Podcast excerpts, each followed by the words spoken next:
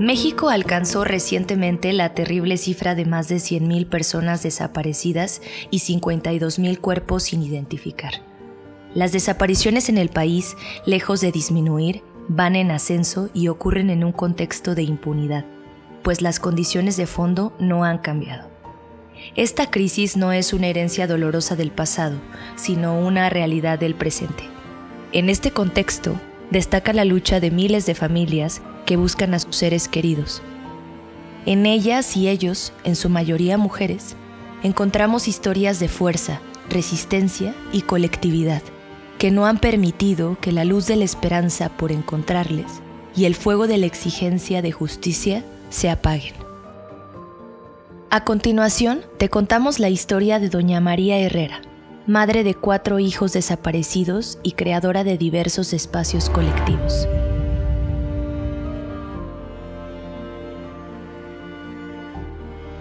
Doña María Herrera Magdaleno es originaria de Michoacán y madre de ocho hijos, de los cuales cuatro continúan desaparecidos. Raúl y Jesús Salvador desaparecieron en el estado de Guerrero en 2008 y posteriormente, en 2010, Gustavo y Luis Armando fueron desaparecidos en Veracruz. Desde entonces, Doña Mari y su familia han recorrido un largo camino en la búsqueda de verdad y justicia. La desaparición forzada de cuatro integrantes de la familia Trujillo Herrera, en dos momentos distintos, está enmarcada en la crisis de seguridad y graves violaciones a derechos humanos que se profundizó en la llamada guerra contra el narcotráfico, iniciada en 2006 y que aumentó la comisión de violaciones a derechos humanos en contextos de colusión del crimen organizado y las autoridades. Yo vengo representando a miles de madres de familia que están desgarradas por el dolor, por la pérdida de sus hijos. Esa es la voz de Doña Mari en 2011 en los diálogos de Chapultepec frente al entonces presidente Felipe Calderón. Como ellos, existen miles. Algunas organizaciones no gubernamentales han documentado hasta 3.000. Yo siento que son más. He platicado con muchas familias que tienen personas desaparecidas. Sus historias son muy parecidas a la, a la mía terminan en fosas clandestinas en las que aparecen cientos de cuerpos sin que ninguna autoridad haya dado cuenta. En todos los casos de desapariciones encontramos una constante. Grupos criminales y cuerpos de seguridad y gobiernos municipales, estatales y federales coludidos. Procuradurías ministeriales que se niegan a investigar o que lo hacen lentamente. Señor Calderón, todo esto demuestra la incapacidad de este gobierno para garantizarnos justicia, la falta de interés de todos los políticos. Superar el miedo es el primer paso.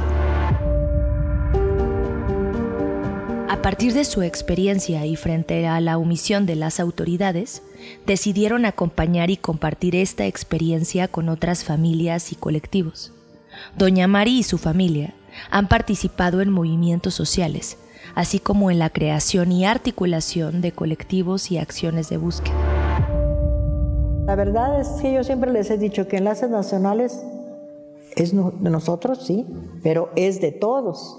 Aquí no hay nadie que se adjudique el, el poder o la iniciativa o lo que no, porque yo considero que el dolor es universal. Aquí lo único que nos une es el dolor.